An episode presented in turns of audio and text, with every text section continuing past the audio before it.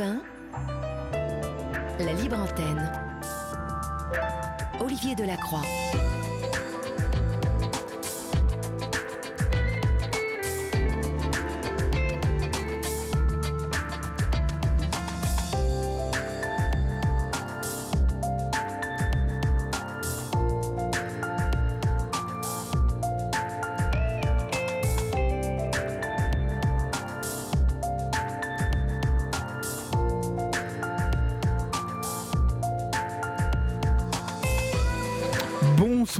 À tous. Euh, J'espère que vous avez passé une agréable journée, un bon début de soirée et que vous entamez euh, cette entrée dans la nuit de la meilleure manière qui soit, chers amis. Et si vous êtes avec nous, si vous êtes en notre compagnie, euh, vous risquez de passer encore un moment particulier, euh, votre moment sur votre radio, puisque vous le savez, cette libre antenne est la vôtre, euh, c'est euh, chez vous que vous vous installez maintenant jusqu'à 1h du matin. Et à tout moment, comme Raphaël Dévolvé vous l'a dit, vous pouvez composer le 01 80 20 39 21, numéro euh, non taxé du standard Europe 1. Et euh, peut-être euh, aurez-vous le plaisir d'échanger avec Julia ou Florian, qui sont avec Laurent, notre réalisateur historique, ce soir dans cette régie du studio Coluche, ici à Europe 1. Et ils attendent vos appels, bien évidemment. Vous pouvez nous écrire comme vous l'avez fait nombreuses et nombreux hier soir au 7 39 21, suivi du mot nuit écrit en lettres majuscules suivi d'un espace. Et puis, euh, vous adressez vos mails à Florian ou à Julia à libreantenne.europe1.fr ou sur notre page Facebook de la Libre Antenne où euh, vous approchez, vous frôlez les 19 000 membres. Alors, encore un petit effort parce que peut-être, euh, bon, peut-être non, d'ici le 6 juillet, date à laquelle la grille d'été commencera et où nous prendrons des vacances, nous ne serons pas 20 000, mais pour sûr, chers amis, cette communauté passera les 20 000 euh, en septembre ou en octobre. Et on fêtera ça ensemble. Voilà, vous êtes euh, sûrement confortablement installés, en tout cas dans la pièce ou dans la place de votre choix. Votre libre antenne du mardi, c'est parti. Olivier Delacroix est à votre écoute sur Europe Et pour débuter cette émission, nous accueillons Péga. Bonsoir Péga. Bonsoir Olivier. Je, je, Oui, bonsoir je, prononce, je prononce bien votre prénom? Absolument. D'accord. C'est la première fois que je m'adresse à une Péga. Euh, ce, ce prénom, en fait, est d'origine... euh, euh, Dites-moi. Alors, c'est d'origine iranienne, c'est un prénom persan D'accord. qui signifie le lever du soleil, Le précisément. lever du soleil. Très joli. Quel âge avez-vous, Péga? J'ai 39 ans. 39 ans. D'accord. Et de quoi voulez-vous me parler? Dites-moi. Alors, je souhaitais témoigner ce soir par rapport à, à l'histoire que je vis maintenant depuis 5 ans. Oui. Euh, où, euh, dans laquelle j'ai déposé plainte pour euh, des violences conjugales et des violences euh, sur mon enfant, qui a mené petit à petit alors, à au fait que le père de mon enfant, qui est actuellement poursuivi euh, pour, pour ces violences, euh, qui a au moins 13 chefs d'accusation euh, contre lui, Oui. s'est vu avoir une garde totale euh, de notre enfant euh, lorsque notre bébé avait six mois. D'accord. Et depuis, euh, les décisions judiciaires euh, ont, ont toujours été euh, favorables euh, son, au père de, mon enfant. Euh, le, souci, c'est que je, ne croyais pas, en, mettant le pied dans le, système judiciaire, faire face à tant de, tant d'incompréhension, tant d'irrégularités, euh, tant de documents que l'on lit, euh, que l'on lit en tant que maman, euh, en tant que parent protecteur, en tant que... Alors, je suis journaliste, donc forcément, en tant que journaliste, Oui, essayer de oui. comprendre euh, pourquoi euh, certaines, certaines décisions sont-elles motivées ou, ou justement non motivées. Comment, Et- comment le sont-elles aussi? Parce que je suppose que vous vous êtes posé la question de quelle manière elles pouvaient être motivées. Parce que nous voyons tant de, de- de- de décisions qui sont incompréhensibles, irrationnelles que voilà qu'on peut se demander comment comment elles ont été instruites. Vous voyez. voilà. Mais vous, allez nous donner le détail hein, parce que pour que nous comprenions bien tout, tout, ce dont vous voulez parler et tout ce dont vous venez de nous parler, hein, d'énumérer, rentrons dans, dans le détail en fait de votre histoire et racontez-moi exactement comment tout ça s'est passé et on va pouvoir, euh, euh, durant le début de cette émission, et on prendra le temps qu'il faut pour bien comprendre, racontez-nous tout ce qui vous est arrivé, à vous et à votre enfant. Alors, j'ai rencontré le père de mon enfant. J'étais euh, rédactrice en chef d'un média à Paris, rédactrice en chef adjointe. Oui. Il m'a approché sur les réseaux sociaux, d'abord pour, pour que je puisse faire faire un article sur son parcours. Euh, de très très loin, c'est quelqu'un qui m'a semblé très humain, très euh, voilà, avec un, parcours euh, assez remarquable. Mais petit à petit, la personne qui vous, qui vous approche, la personne qui vous qui essaie ensuite de vous séduire, qui est d'abord de prime abord quelqu'un de très simple, très agréable, très, euh, très avenant aussi, quelqu'un qui, euh, qui fait en sorte que votre famille entière euh, vous dit que c'est un, c'est un prince charmant. Oui, charismatique et charmeur. Charmeur, et, et, puis cette simplicité, cette façon d'être très.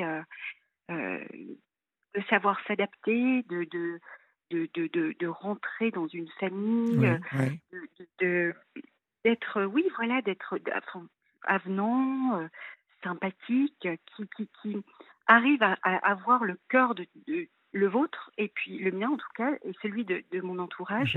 Mmh mmh euh, Capacité d'adaptation euh, très, très... Une capacité hors norme. Hors norme, oui. Je crois qu'il y a des, vraiment des profils de personnes, je ne vais pas dire d'hommes, parce que je crois que ce sont à la fois des hommes ou des femmes qui ont cette facilité à, jouer un jeu, à jouer un rôle. Et une fois que la relation s'installe, qu'elle avance, il y a des choses qui se passent, mais au moment où elles arrivent, on doute de la version de ce que l'on a pourtant vu, que l'on a vécu, que l'on a entendu. Quand on reçoit un premier message euh, de son ex-compagne qui dit attention, il, n'est pas ce qu'il croit, euh, ce qu'il vous dit être, et que sa réponse c'est mais, mais elle est folle, elle est complètement folle alliée. Quand euh, son entourage, finalement, je, me rends compte que lui avait tout vu de mon entourage, il a rencontré tout le monde, mais aujourd'hui, quand je refais le film à l'envers, et c'est surtout au moment où on dépose plainte que les OPJ vous posent des questions et que vous refaites le film à l'envers, ça ressemble un peu à Usual Suspect. C'est-à-dire qu'on avait quelqu'un à proximité de nous qui finalement sait tout de nous, on ne sait rien de lui. Mhm. Et pourtant, malgré les signaux, malgré euh, des événements qui, qui, qui, se sont éclaircis beaucoup plus tard, oui après l'accouchement de mon enfant finalement. Mhm. Euh, mais c'était déjà trop tard. on refait l'historique et on se dit, ah oui, donc en fait, il y avait deux versions de la même histoire. Celle à laquelle moi j'ai cru et celle qui, petit à petit, avec des éléments probants, viennent montrer qu'il y avait des alertes, il y avait un double discours, il y avait des failles, il y avait un trop plein d'attention parce que finalement rencontrer quelqu'un c'est pas euh, c'est finalement pas si normal que quelqu'un soit si avenant, beaucoup trop souriant, beaucoup trop gentil. On a tous euh, des accès d'humeur, on a tous, euh, quand on est spontané, quand on ne joue pas un rôle, on a tous ce moment où forcément notre spontanéité fait que des émotions passent. Là, lui, comme beaucoup d'autres, on, je ne sais pas, cette, je reste encore stupéfaite de ma propre histoire et stupéfaite des autres histoires que j'ai entendues après, euh, quand j'ai commencé à, à, médiatiser mon histoire. Mhm. C'est-à-dire que ce type de personnage met en place euh, euh, un schéma, une tactique que bien évidemment, lorsqu'on est bercé par son charisme, par en plus des sentiments amoureux, je suppose, très forts, en tout cas qui deviennent très forts, eh bien finalement, ces tactiques, ces mises en place, ces coups de charme, ces adaptations faciles en public, hein, que ce soit en société ou vis-à-vis de la famille, font que mais la NAS se referme progressivement sans, qu'on, sans que vous, vous soyez rendu compte de quoi que ce soit. Exactement. Et c'est pas faute d'avoir lu euh, des articles sur le sujet de ce type de personnalité. Ce qui est surprenant quand je reprends mon histoire, c'est de me dire je n'ai pas compris que je glissais vers ça. Je n'ai pas compris que quand euh, le père de mon enfant me demande de quitter ma ville, euh, je vis à Lille depuis toujours. Je pars à Toulouse, à 800 km de ma famille, de mes amis, de mes repères, et je pars enceinte. Et je ne réalise toujours pas qu'il y a peut-être un souci dans cette démarche. Ah oui, oui, bien évidemment. Sauf qu'arrivé à Toulouse, ce qui relevait des pics verbal, ce qui relevait d'incohérence qu'il arrivait toujours à me montrer d'une autre façon, a laissé place, une fois enceinte, isolée à 800 km des miens, à de la violence physique. Elle a commencé, j'étais enceinte de 4 mois. Violence physique donc alors que vous êtes enceinte Oui. Nous sommes encore là, euh, Péga. Euh, je me permets de, le, de vous le faire remarquer et euh, aussi à celles et ceux qui nous écoutent que nous sommes encore là dans quelque chose que nous avons déjà entendu, c'est-à-dire que les coups arrivent quand vous, quand vous êtes enceinte. Euh, il arrive souvent que euh, les femmes qui euh, nous ont appelés sur cette antenne pour évoquer des violences physiques nous parlent d'un début de violence physique enceinte, alors qu'avant il n'y avait jamais eu de coups. Ça traduit tout de même ça, pour moi, tu es enceinte maintenant, tu es prise au piège, tu es à moi. Et maintenant, je peux faire ce que je veux. Exactement. Je peux faire ce que je veux. Et quand ces coups arrivent, l'image que la personne a donnée à votre entourage est telle, elle est tellement belle, elle est tellement forte, que quand vous appelez votre entourage pour dire Mais il m'arrivait ça, on ne vous croit même pas les personnes qui sont les plus proches de vous, non, c'est pas possible. Pas lui. Eh t'as pas dit quelque chose, le gars, t'as passé quelque chose? Et on commence à se mettre dans. Non seulement on est euh, piégé, mais en plus, l'entourage qui a du mal à réaliser ce qui nous arrive euh, émet des doutes, parce que quand on est un petit peu. Euh, comment dirais-je quand on n'est pas trop sûr de soi, quand on essaie toujours de comprendre quelque chose et qu'on se remet en question, on se dit j'ai peut-être fait quelque chose de mal. Mhm. Oui, c'est un, c'est une pensée qui peut très vite envahir euh, euh, celle ou celui qui euh, est la victime. C'est souvent même quelque chose qui arrive très vite et qui, et qui empêche de parler, qui empêche de partir, qui empêche de signaler euh, à un proche, à quelqu'un en qui on a confiance. Euh, voilà, il m'a fait ça. Généralement, euh, ce, type de pensée va mener la victime à, se taire. Est-ce que est-ce que c'est ce que vous avez fait ou est-ce que quand vous dites j'en ai parlé à, à, qui en avez-vous parlé et, on ne vous a pas cru? J'en ai immédiatement parlé aux membres de ma famille. Ben oui. Mais ils avaient vu, alors, je, peux comprendre, à l'époque, je n'ai pas compris, mais après avoir parlé avec, en ayant téléphoné au 3919, en ayant parlé avec des officiers de police judiciaire, en ayant été suivi ensuite par euh, le CAVAX à Toulouse, dont le président et son assistante m'ont expliqué comment la personne entre dans votre vie justement en construisant une image qui fait que même votre entourage ne vous croit pas. Mhm. Euh, je l'ai vécu et ce soir-là, je me suis dit, j'ai peut-être fait quelque chose de mal, j'ai peut-être euh, je l'ai peut-être pas rassuré, mais j'ai peut-être pas été à la hauteur. Il y a quelque chose que j'ai loupé, mais j'avais une telle, un tel état de choc que j'ai dormi. J'ai dormi pendant des jours. Vous, vous prenez ces coups dans quelles euh, circonstances, en fait? Alors, il, est, euh, il vivait entre deux villes parce qu'une fois, une fois qu'il m'a isolé à Toulouse, il partait dans une autre ville, euh, précisément à Marseille, pour travailler. Oui. Et euh, il est rentré ce soir-là en disant Donne-moi ton téléphone portable. Ce à quoi j'ai répondu non, parce que je n'ai jamais donné mon téléphone il portable. était jaloux? Il était jaloux? Oui. D'accord. Et Étant donné qu'il m'envoyait des emails en me disant Tu as trop de likes sur tes photos Facebook, qui est un tel? Qui est un tel? Il me faisait une liste par mail en me demandant de me justifier sur toutes les personnes masculines mmh. a été ma photo de profil Facebook. Donc, euh, ouais, un homme un peu malade quand même. Et ce soir-là, je lui réponds non. Je lui dis Ma famille n'a pas quitté l'Iran pour me retrouver avec quelqu'un enfermé à devoir donner mon téléphone. Si j'avais des comptes à rendre, euh, on n'aurait peut-être pas quitté un pays où, euh, voilà, euh, je n'ai pas été élevée comme ça.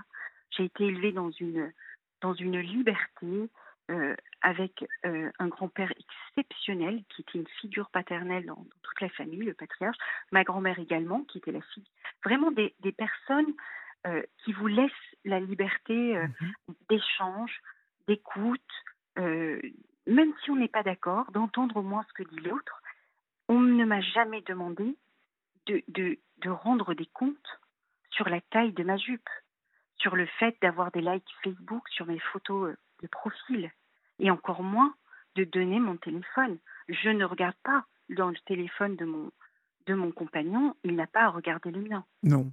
Et pour toutes celles et ceux qui nous écoutent ce soir, j'ai un message clair et net. Si vous regardez dans le téléphone de votre conjoint ou de votre conjointe, si vous avez envie comme ça de, de violer son intimité, hein, parce que pour moi c'est ça, sachez une chose, c'est que votre histoire n'ira pas loin et qu'elle ne sera que souffrance et qu'elle est déjà morte, cette histoire. Parce que, euh, comme le dit Péga, la liberté est la première des valeurs qui fait durer une histoire d'amour. La liberté, la confiance, donc, qui découle de cette liberté, euh, c'est ce qui fait d'une histoire d'amour sa beauté, euh, sa force et, sa longévité. si on commence à vouloir euh, piétiner l'autre, empiéter sur euh, son jardin secret, parce que finalement, les personnes qui likent euh, votre page Facebook Pega sont des amis, sont des, des connaissances. Vous êtes journaliste, vous, ça peut être très bien des gens que vous avez croisés dans le cadre de votre travail, soit des confrères, des consoeurs, comme des, témoins que vous avez interviewés. Enfin, je suppose que c'était ça en plus. Exactement. Et ce soir-là, d'ailleurs, euh, voyant que la tension monte et que je, j'ai spontanément mis ma main sur mon ventre parce que j'ai eu peur.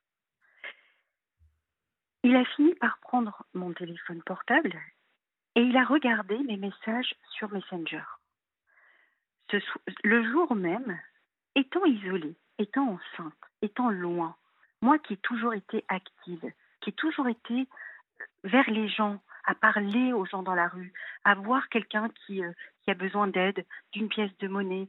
Je, je, ne comprenais pas pourquoi tout à coup ma vie sociale se réduisait pour devenir pratiquement le néant. Et ce jour-là, j'avais vu qu'il y avait un colloque du syndicat national des journalistes à Toulouse. Oui je contacte le, le, président de l'époque du syndicat national des journalistes en disant écoutez, j'ai vu qu'il y a un colloque, est-ce que je peux y assister? Où se déroule ce colloque? Pour pouvoir éviter d'être isolé à un point où je, je, je, ne reconnaissais pas la vie dans laquelle je, j'entrais à Toulouse. Et donc j'ai essayé de, de finalement éviter ça.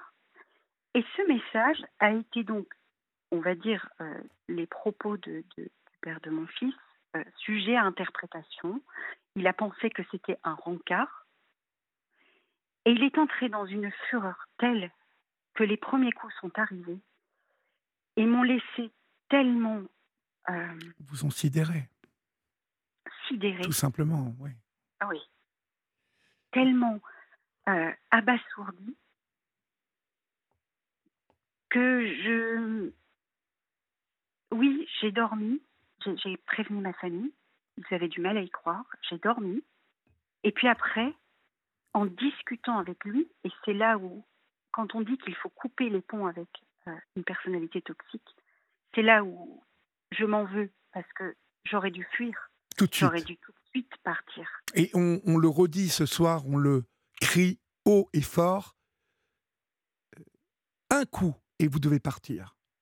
Mesdames, ou même messieurs, parce qu'on sait euh, que sur cette antenne, nous avons eu aussi des hommes qui prenaient des coups. Un coup.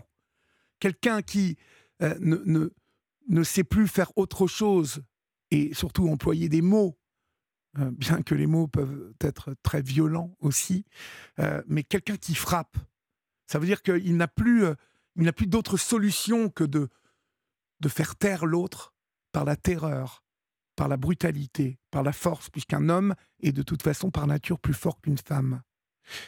Vous devez partir, car à partir de ce moment-là, vous êtes en danger de mort.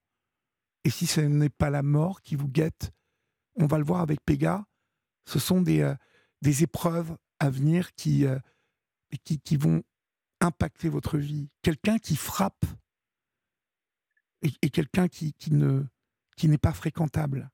Quelqu'un qui frappe doit être, vous devez l'éjecter de votre vie, vous devez le, le, maintenir à distance. Et euh, je sais euh, qu'en prononçant ces mots, euh, il y a ce soir des, des femmes et des hommes qui sont dans cette situation, qui vivent cette violence, et que ça n'est pas toujours facile de partir. Mais il y a aujourd'hui des numéros de téléphone, le 3919, comme vous l'avez dit, Péga, euh, mais bien d'autres numéros euh, que vous pouvez appeler qui vont vous aider à vous organiser en quelques heures, voire, quelques jours, euh, pour que vous puissiez vous enfuir. Parce que c'est un réel danger de mort. Dans, votre histoire, ce qui me, ce qui me choque quand même, Péga, c'est que vous avez parlé à votre famille et que personne n'a réagi, personne ne vous a dit bon, viens, euh, prends, saute dans le premier train et, et, et, viens près de nous. Personne ne vous a dit non. ça? Il y a eu comme une sorte de déni. Oui, sidération aussi, je pense. Une sidération aussi, pas lui, pas lui. Ben oui. C'est pas possible. Pourtant, pas lui. pourtant, on le matraque, hein, on le répète. Ces personnes qui frappent sont, euh, un, alors bon, ce, ce, ce, terme générique de pervers narcissique, mais on va juste parler de pervers. Pervers étant celui qui tord, qui masque, qui floute. Euh, sont souvent des gens qui sont charmants en société. J'ai vu des avocats, des notaires, des euh, grands médecins, chirurgiens frapper, être violents chez eux. Donc, ça n'est pas un problème de classe sociale. C'est euh, une, une tournure de l'esprit qui, qui, qui, qui, met en fait en lumière une intelligence particulière, celle que vous décriviez tout à l'heure, Péga, cette facilité, cette intelligence à s'adapter et à charmer les personnes en société comme votre famille. Et, et oui, oui, ils ont dû être sidérés aussi. Pas lui. Vous dites pas lui. Mais complètement. Eh ben, Mais complètement. Et qu'est-ce que tu as fait, Péga? Ça, c'est très choquant. Qu'est-ce que tu as fait pour euh, qu'il te frappe? Donc, vous m'étonnez que vous vous êtes dit c'est de ma faute. Parce que euh, tout a été mis en place pour que vous vous posiez cette question. On attend, Oui. euh, on attend quand même des autres euh, quand on crie à l'aide, quand on dit euh, j'ai été frappé. euh, voilà. Oui. Mais il a fallu beaucoup de mois, et surtout l'accouchement, euh, l'arrivée de mon, mon magnifique petit garçon, pour que le masque qu'avait euh, son père tombe et que les membres de ma famille voient par eux-mêmes, que mon entourage voit par eux-mêmes, le changement brutal de personnalité, de changement euh, drastique de ton. Alors justement, euh, là, il y a cette, cet épisode de première violence. On va accélérer dans le temps. Est-ce que d'abord, avant que votre néné, que votre bébé, pardon, naisse, il y a d'autres violences ou vous, vous rejoignez votre famille assez rapidement après, à la suite de ces violences? Non, j'ai essayé de fuir à plusieurs reprises Toulouse pour revenir à Lille. Mmh il y avait toute une succession d'événements, on va dire, accidentels. On a été cambriolés, descendus vite à Toulouse.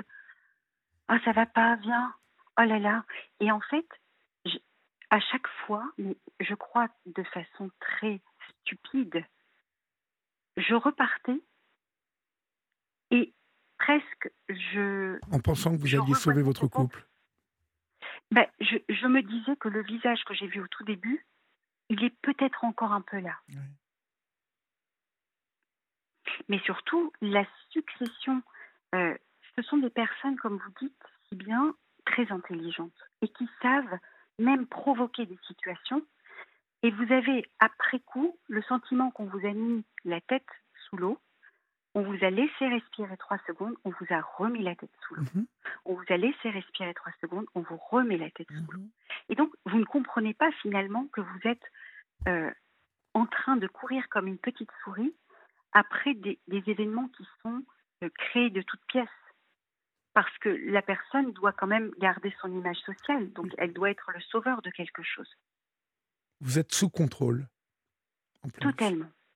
L'intelligence de, ces êtres-là, euh, c'est particulier, hein, puisqu'ils puisent leur énergie, et, oui, ils puisent leur plaisir dans le malheur de l'autre, et, cette, cette intelligence dont je vous ai parlé, elle est aussi celle de prendre la mesure de l'autre. Euh, ils ont c'est une intelligence instinctive parce que on retrouve euh, certains pervers comme ça dans des milieux sociaux aussi défavorisés, mais toujours avec cet instinct et cette capacité à, contrôler l'autre. Oui, à le contrôler, à savoir quoi faire pour le retenir tout le temps. Et un peu comme, euh, vous savez, on, a cette image d'une, marionnette désarticulée, là, euh, dont ils ont le contrôle. En fait, euh, parce qu'avec du recul, je suppose que vous analysez, Péga, tous ces événements vous savez que la plupart de ces événements ont été provoqués euh, dans une seule et unique raison, c'est de vous faire rester. Oui. Mais oui. Mais je vous avouerai qu'encore aujourd'hui, je me demande comment une personne, alors vous dites contrôler l'autre, mais même contrôler la perception de l'autre. Je vous donne un exemple je porte un t-shirt blanc. La personne vous dit non, ton t-shirt est noir. Non, regarde. Vous sortez, vous prenez le t-shirt, vous lui montrez. Et il va vous parler pendant des heures, des heures, pour qu'au moment où vous allez vous coucher, vous allez aussi douter. Est-ce que mon t-shirt était blanc ou noir? Je ne sais plus. Ah oui, c'est fou. Et dans ce qui est dramatique, et là où je vous remercie de rappeler le fait qu'il faut partir très vite, c'est que dans mon histoire, le fait d'être retourné euh, dans cette toile d'araignée m'a mise dans un, dans, dans un conditionnement qui me rendait même moi tellement nerveuse. Parce que quelqu'un vous prend votre téléphone et vous, vous pensez qu'en lui faisant la même chose, vous allez lui montrer à quel point c'est nul de faire ça. Vous allez commencer à insulter l'autre parce que vous n'en pouvez plus, parce que vous êtes poussé à bout. Et longtemps après, au moment d'une audition, l'officier de police judiciaire vous dit Madame, il nous a montré vos insultes. Oui, mais est-ce que vous avez lu avant et après? Est-ce que vous avez le contexte? Regardez, on reprend une semaine, deux semaines avant. Toutes les piques verbales qui s'accumulent et qui finissent par nous faire euh, sortir de nos goûts. Oui. Et c'est un double piège, un triple piège, qui fait que la personne maligne va s'organiser, va aller dire autour d'elle, mais regardez, elle est quand même insupportable, son comportement, son, son tempérament. Sauf que vous avez laissé une, une image de par vos écrits. Je le disais aux officiers de police judiciaire, je m'en veux d'avoir réagi comme ça parce que poussé à bout, alors on, m'a rappelé que les personnes qui sont comme ça, isolées, euh, retranchées euh, dans une sorte de prison dorée, avec une personne qui dit mais tu n'as pas besoin de travailler, voilà, je, j'ai un bon niveau de vie, ne t'en fais pas. subvenir à tes besoins, tout va bien se passer. Tout va bien se passer. Et puis tout à coup, à six mois de grossesse, quand vous ne pouvez plus donner un CV ou recontacter des, rédacteurs en chasse à Paris, vous ne pouvez pas partir en reportage avec un gros bidon. Et tout à coup, ce jour-là, la personne passe la porte d'entrée et, et voilà, tu es une vache affalée sur le canapé, tu ne sers à rien. Et d'ailleurs, si tu servais à quelque chose, tu ne serais pas journaliste. Oui, on l'a entendu et réentendu, cette capacité à, d'évaluer hein, euh, l'autre, à le rabaisser et à, critiquer, bien évidemment, en premier chez les femmes, le physique, euh, dont on sait que euh, voilà, c'est quelque chose qui touche souvent l'intime, hein, le, sacré, un peu c'est tellement facile de traiter une, vase, une, femme de grosse vache. bon, lorsqu'elle est enceinte, c'est. On peut dire que bon, il, manquait là à ce moment-là de finesse, mais comme on sait, une fois en huis clos, euh, ce genre de pervers manque. Euh, sans doute sciemment même de finesse. On va accélérer un petit peu, pardonnez-moi Péga, mais pour évoquer que vous finissez par retrouver votre famille. Hein. vous, vous avez quitté cet homme vous, avez eu ce petit garçon avec lui. Euh, il naît en mars 2018, ce petit garçon. Euh, au moment où il naît, vous, vous avez rejoint votre famille, vous vous êtes enfui ou vous êtes toujours avec lui? Non, je suis toujours euh, à Toulouse avec lui. Oui. Et là, il a accéléré, c'est-à-dire qu'il y a eu, après l'accouchement, une sorte d'accélération. Et l'accélération consistait à dire, j'aurai la garde totale et je vais éliminé de la vie de notre fils, par tout moyen. Oui, il avait enfin euh, l'objet pour vous, pour vous tenir, quoi, pour le chantage. Et ça fait cinq ans que je suis tenue en otage par une personne qui veut m'atteindre et qui maintenant passe par notre enfant. Mais ce que je ne savais pas, c'était que, alors, il me disait à l'époque qu'il avait des proximités avec des magistrats à Toulouse il lui donnerait la garde. Ce que j'ai consigné dans, ma plainte, il a eu la garde. Et puis tout à coup, on m'a dit, mais quand il y a une décision de justice, les juges ne se déjugent pas. Donc ça va être très compliqué après. Mais quand on vous enlève votre nourrisson à six mois, qu'est-ce qu'on espère d'une maman? C'est exceptionnel, hein. c'est exceptionnel en plus qu'on enlève le, un bébé de six mois à sa, à sa mère. C'est euh, euh, dans, quel, dans, dans, quelles circonstances? Alors justement, on va en arriver euh, tout de même euh, au, cœur de votre histoire, parce que je lis qu'en juillet 2018, euh, vous aviez quitté votre région, donc, euh, et donc en juillet 2018, âgé de 4 mois à peine, votre, votre, votre ex-compagnon enlève votre fils, donc, lors d'une consultation à l'hôpital, d'où il s'enfuit en courant. Exactement. À, ce moment-là, tout ça se passe à Toulouse encore? Non, j'étais remontée à Lille en, lui disant, alors c'était sur les conseils du 39-19, je souhaitais revenir à Lille. Près de votre euh, famille, je suppose. Voilà. Mhm. Mais la condition pour que je puisse quitter Toulouse et revenir à Lille, il me l'avait imposé d'entrée. C'est tu dois être suivi par un psychiatre. Tu es folle. D'accord. Pourquoi disait-il que vous étiez folle?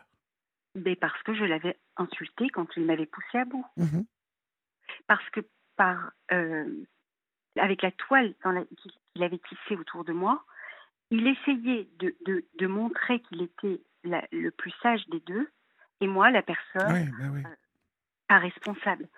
Il est allé jusqu'à contacter mon médecin traitant, mon entourage, en demandant de me faire interner de force. Bon, il n'y est pas arrivé, je suppose. Il n'y est pas arrivé, non. Mais pourtant, alors qu'il y avait, mes plaintes pour violence conjugale, parce que j'ai déposé plainte en juillet, après l'enlèvement et après euh, un événement dramatique qui est arrivé aux yeux de notre petit garçon, où il me disait, voilà, moi j'ai fait quelque chose de médical, euh, tu, tu, vas rester coincé, il doit être opéré des yeux en urgence, et tu seras coincé médicalement à Toulouse. J'ai pu essayer de négocier pour revenir à Lille, mais il a kidnappé notre, notre nourrisson, il est redescendu à Toulouse, il s'est enfermé, et il attend, on attendait ensuite la, la, la, première décision du juge aux affaires familiales qui lui donne la garde alors que notre enfant avait six mois. Et le motif, comme on parlait de motif tout à l'heure, c'était l'enfant a des repères à Toulouse. À six mois. À six mois. À six mois.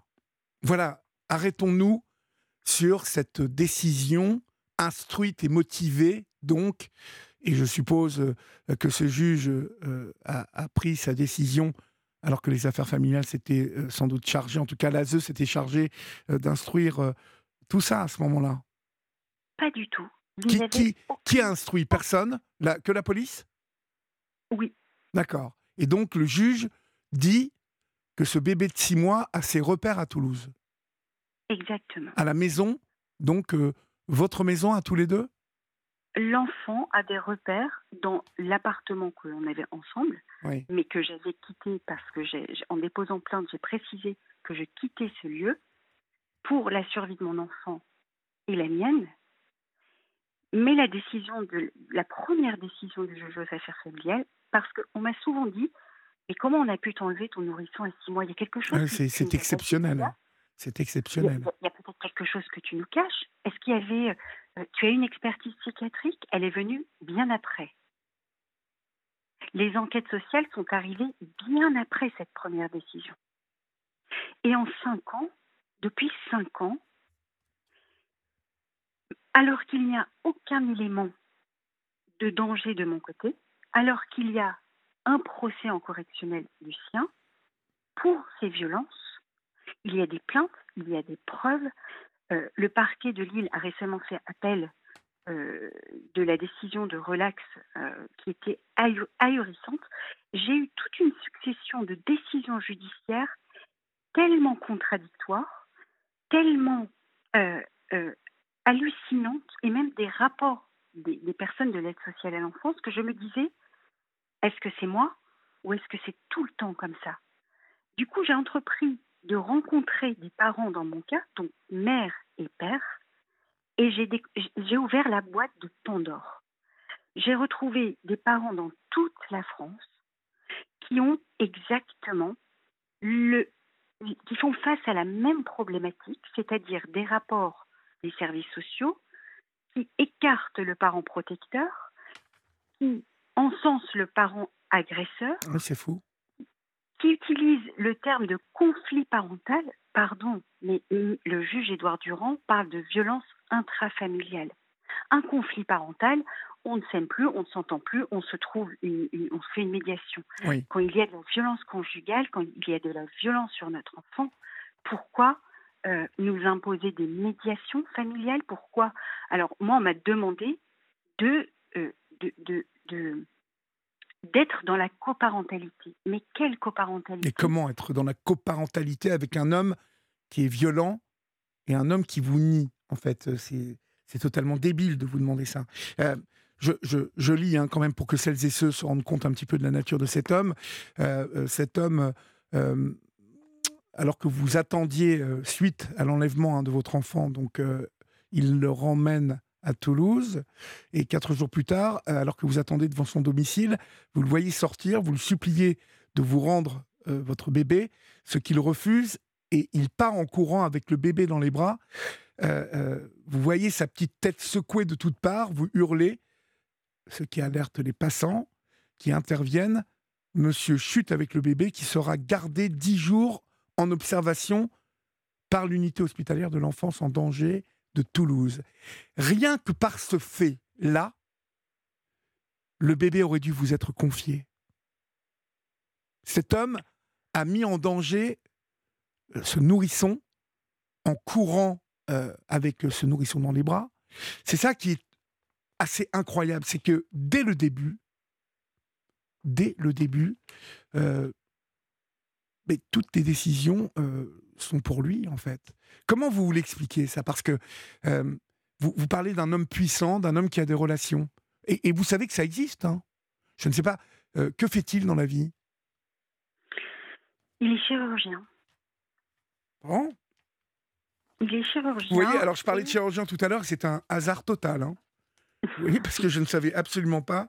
Euh, mais bon, de toute façon, c'est connu de tout le monde que, que voilà, n'importe quel. Alors, il m'a, de toute façon, il m'a menacé. Il m'a menacé en disant qu'il m'a mis son dossier de franc-maçon sous les yeux.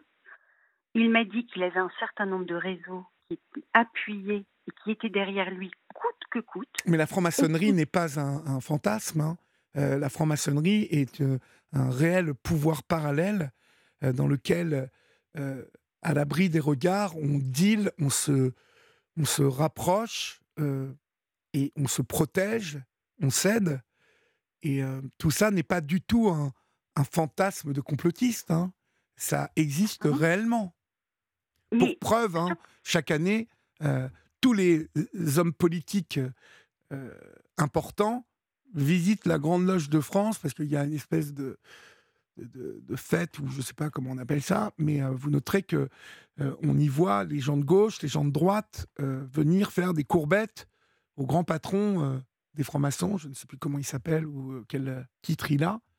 J'ai toujours eu une espèce de, de, doute et de soupçon sur la, ce, type de, de d'organisation. Moi, ça me, fait peur un peu ces, organisations qui, comme ça, euh, créent un contre-pouvoir. Et euh, force est de reconnaître qu'on y retrouve des magistrats, on y retrouve des hommes de loi, on y retrouve euh, des médecins, des notaires, des avocats, des chefs d'entreprise. on y retrouve dans certaines loges la bonne société française qui s'arrange ensuite à l'ombre des regards et des oreilles indiscrètes. Est-ce que vous avez la ferme impression d'avoir été victime de cela, Péga J'ai longtemps euh, réfléchi. D'ailleurs, à l'époque, je lui disais, je lui disais, tu me menaces en me disant que tu es franc-maçon et que tu as d'autres types d'appuis que je ne connais pas. Je ne veux pas le savoir. Mais est-ce que il n'est pas bien malin hein, de vous avoir dit ça en plus. Oui, et puis de m'avoir mis son dossier euh, sous le nez quand on est journaliste, on a quand même le réflexe de prendre en photo et de se dire bon, on va quand même aller vérifier euh, mmh ce qui se passe derrière ça. Est-ce que des personnes, des personnes ont, intercédé pour lui permettre d'avoir accès à des magistrats C'est possible. Ne se déjugent pas. J'avais une multitude de questions, mais un jour, alors qu'il me disait qu'il ne lui arriverait rien, qu'il serait toujours couvert, ce que d'ailleurs une juge pour enfants a écrit récemment dans une ordonnance, j'ai relu la phrase trois fois. Monsieur menace de faire appel à de plus hautes intercessions si son fils ne lui revient pas. Résultat, deux mois plus tard, notre enfant lui est totalement confié. Incroyable. C'est tout de même incroyable ce que vous nous racontez parce que généralement, vous voyez, quand les choses se passent normalement, et ça, je vais vous dire, on va prendre un exemple tout à fait euh, euh, ordinaire. Lorsque on vous arrête euh, lorsque la police vous arrête sur la route, que ce soit des gendarmes ou des policiers, amusez-vous à leur dire euh, Mais vous ne savez pas qui je suis, moi j'ai des relations. Et, je peux vous dire que tout gendarme ou tout policier qui se respecte et qui connaît son droit et les limites hein, de son droit, mais n'est absolument pas sensible à ce type de, comportement et, d'argument. Parce que, euh, bah, parce que quand on dit ça, euh, on va provoquer euh, chez ces gendarmes et chez ces policiers une espèce de réflexe. ah mon coco, toi tu, tu donc tu mets en avant tes relations, tes machins, ben on va voir. Vous voyez? Exactement. Ce que ce qu'a fait votre votre ex, et, le réflexe de, ce de cette magistrate ou de ce magistrat, c'était la même chose. C'est de signaler qu'il avait ce type de propos. Et ça n'a eu aucune incidence, là, parce que ça aurait dû en avoir. Eh bien, justement, là où je m'attendais à. Euh, quand on menace un magistrat, euh, il est tellement possible d'entamer des procédures par rapport à ces menaces, puisqu'il est bien écrit menace. Mais au lieu de ça, on vient de lui rendre au mois de mai la garde totale de notre enfant. On vient de lui remettre totalement notre enfant à son domicile en prenant juste soin de me demander de retrouver mon enfant un week-end sur deux sur le parking d'une gendarmerie. Donc, on sait qu'il y a de la violence intrafamiliale, on sait que je suis face à un homme qui, après plusieurs gardes à vue, a été placé sous contrôle judiciaire, interdiction de m'approcher, dans un premier temps, interdiction d'approcher mon fils et moi. Et, ça, ça n'a pas joué au moment de la garde? C'est incroyable. Oui, c'est pas parce que, parce que ces, ces, faits de violence ont été visiblement établis par euh, des fonctionnaires de police. Mais les, mais les officiers de police judiciaire qui ont enquêté dans mon affaire ont fini par me dire qui connaît-il? Qui connaît-il pour avoir de telles décisions? Quand ils lisent les jugements Il y a eu un réflexe d'un formidable officier de police judiciaire qui a enquêté longuement. Et qui m'a dit mais ils ont mis tout mon travail à la poubelle? Son enquête, le, recueillement de la parole de notre enfant, la procédure Mélanie, l'expertise, les attestations, les témoignages, une multitude d'éléments, d'éléments solides, d'éléments probants, qui se retrouvent balayés par une justice civile qui, moi, me rappelle à mon rôle de maman qui doit être dans la coparentalité. Oui, c'est. Euh, mais comment être dans la coparentalité quand, euh, sur les deux parents, on frappe, on humilie, on insulte? C'est fou que qu'un juge, un magistrat qui est, donc euh, normalement à même de, je sais pas, moi je m'imagine toujours la justice avec cette, balance là, hein, équilibrer les choses, équilibrer les décisions, prendre un peu le, pouls d'une situation, euh, mettre les éléments euh, négatifs, les éléments positifs de chaque côté, faire le tri. C'est ça la mission d'un juge. Comment peut-on demander à une femme, à une maman, de faire preuve donc de bonne volonté et de s'inscrire dans la coparentalité? Et j'entends hein, que dans coparentalité, il y a l'éducation de l'enfant et lui transmettre les valeurs. je, vous entends, j'entends peu de colère chez vous, j'entends beaucoup de désarroi, beaucoup d'énergie perdue, je vous sens fatigué, mais en même temps, vous n'avez pas euh, émis la moindre colère et le moindre terme euh, qui, qui, pourrait nous faire croire que euh, vous allez dire des saloperies sur, sur, sur, son père à votre enfant. j'entends, j'entends que vous êtes équilibré, j'entends que vous êtes quelqu'un de bien mais on ne peut pas vous demander d'être dans la coparentalité avec un homme qui vous frappe. C'est là où ça va toujours trop loin. Et mais comment se euh, fait-il euh, Où est-ce que vous en êtes aujourd'hui dans les décisions de justice? Parce que vous vous battez. Mais euh, je lis qu'il il a eu l'autorisation d'emmener son enfant à plus de 1000 km de chez vous pour le l'inscrire donc dans, un, dans une école sans votre permission Oui, sans mon autorisation. C'est fou. C'est à croire que il faudra euh, écarter, alors j'allais dire m'écarter de mon enfant, mais c'est surtout écarter de notre fils, ta maman. Parce que à l'époque, j'avais une douleur quand on vous arrache encore une fois votre nourrisson à mhm. six mois. Vous avez tellement mal. Bien, bien évidemment, Péga. Je, je, vais vous couper parce que euh, on va écouter euh, l'information sur Europe 1 et puis vous allez m'expliquer ça, ça tout de suite après, d'accord? D'accord. Vous restez avec moi et on se retrouve dans quelques minutes. À tout de suite. Il est minuit passé de 5 minutes. Euh, vous êtes sur Europe 1. Et si vous nous rejoignez maintenant, vous êtes euh, sur la libre antenne d'Europe 1. Et nous sommes ensemble jusqu'à 1h du matin. Et tous les soirs, chers amis, nous sommes ensemble jusqu'à 1h du matin euh, sur Europe 1, votre radio. Un autre rendez-vous incontournable d'Europe 1, c'est l'émission de référence sur les médias du lundi au vendredi de 9h à 11h avec Philippe Vandel, qui demain, mercredi 14 juin, recevra Roselyne Bachelot euh, pour son livre 682 jours, le bal des hypocrites. Euh, c'est bientôt la fête de la musique et Europe 1 lance le compte à rebours avec un artiste en live chaque jour dans Culture Média. Et ce mercredi, c'est le violoncelliste Gauthier Capuçon avec Amazing Grace et La vie en rose qui jouera en direct et exclusivement pour vous. C'est Culture Média avec Philippe Vandel et c'est de 9h à 11h tous les jours de la semaine. Péga, euh, cet homme donc euh, euh, franc-maçon, chirurgien, on peut préciser qu'il est dans la chirurgie esthétique. je crois savoir que sa vie professionnelle aussi n'a pas été un long fleuve tranquille. est-ce que vous me confirmez que que, que, que ça, c'est pas facile pour lui. Il change souvent d'établissement. Euh, c'est quelqu'un qui a des problèmes euh, euh, relationnels, hein, en tout cas qui, qui semble toujours vouloir imposer sa vision des choses aux autres, ce qui a pu lui poser problème dans le passé. Absolument, absolument, parce que j'ai reçu justement sur, sur les réseaux sociaux des témoignages d'anciens collaborateurs, d'anciens directeurs, qui me font part du fait d'avoir également été victime de ces abus et de ces manipulations.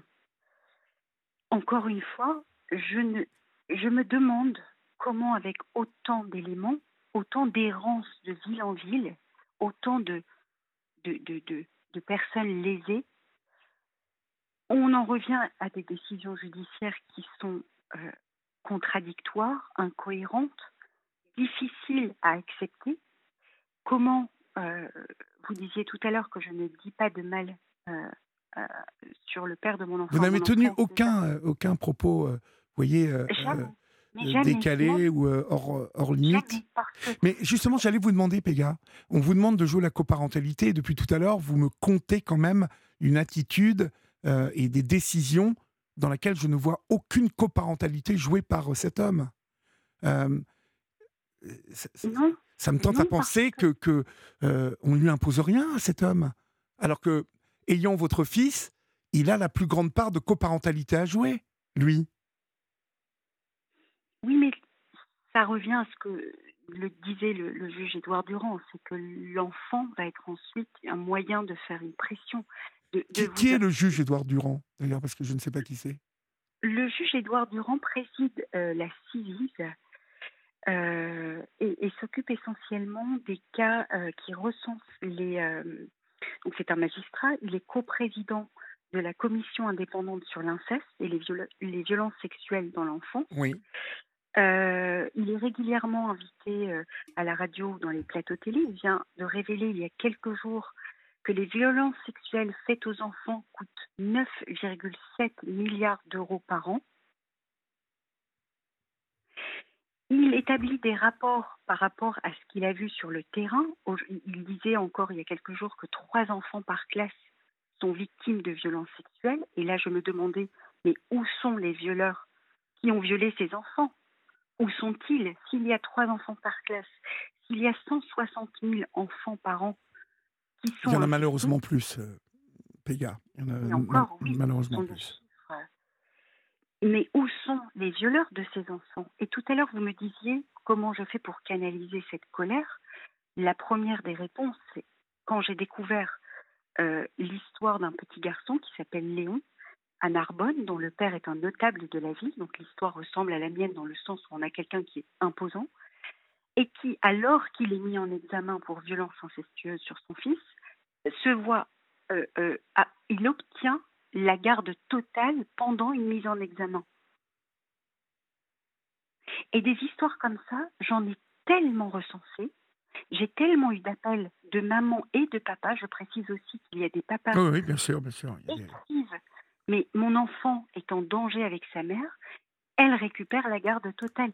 Ce qui m'a choqué, c'est ce transfert de garde systématique ou quasiment systématique auprès du parent agresseur. Mhm. Est-ce que, est que, est que, vous, vous avez euh, eu affaire à Maître Serrada? Est-ce que vous êtes en, en, contact avec euh, Maître Serrada? Vous voyez? Oui, j'ai eu, eu, Maître Serrada au téléphone assez longuement et j'ai été agréablement soulagée de voir sa, son expertise Bien sûr. par rapport à tout ce qui relève de la protection de l'enfance, des placements abusifs, parce que quand vous dénoncez des violences sur votre enfant, vous déposez plainte, vous pensez que sa parole va être entendue, mais derrière, on va vous placer l'enfant, c'est soit le placement, soit le transfert chez l'agresseur, le parent agresseur. Ça, je l'ignorais. Je l'ai découvert avec ma propre affaire, avec toutes les autres histoires que j'ai entendues, où j'ai regardé les pièces, j'ai essayé de comprendre si ce qui m'arrivait était un cas isolé, ça n'allait pas. Et, euh, et je, je, me suis demandé pourquoi, qu'est-ce qui se passe dans la tête des personnes qui prennent des décisions comme celle-là, qui placent nos enfants dans une situation euh, euh, où il est dans un conflit de loyauté parce qu'il y a son parent agresseur, mais on lui demande de pareil, de cohabiter avec son parent agresseur. On demande aux parents protecteurs d'être dans la coparentalité. Oui. On demande euh, l'aide sociale à l'enfant, c'est là où Maître Serrada est formidable, c'est qu'elle connaît les travers de l'aide sociale à l'enfance. Les rapports qui disent que s'il est chirurgien et qu'il a une maison avec piscine, alors c'est forcément un papa bien. C'est forcément quelqu'un de bien. Face à, à de tels rapports, on est tellement stupéfait. Encore une fois, c'est on ne pense pas après la violence euh, conjugale, après le désenfantement, que c'est l'institution qui prend ensuite le relais et qui vous met dans une, dans telle situation dramatique, votre enfant et vous. Mais encore une fois, en, étudiant, j'ai découvert un livre qui s'appelle La supercherie judiciaire, euh, de la criminalité en col blanc à la criminalité en robe noire. C'est un livre écrit par euh, Monsieur Ernest Pardo, euh, dont, le livre, qui fait 664 pages, a été repris. Euh, il a servi de référence à la Commission européenne pour un projet de réforme de la justice en, en Europe.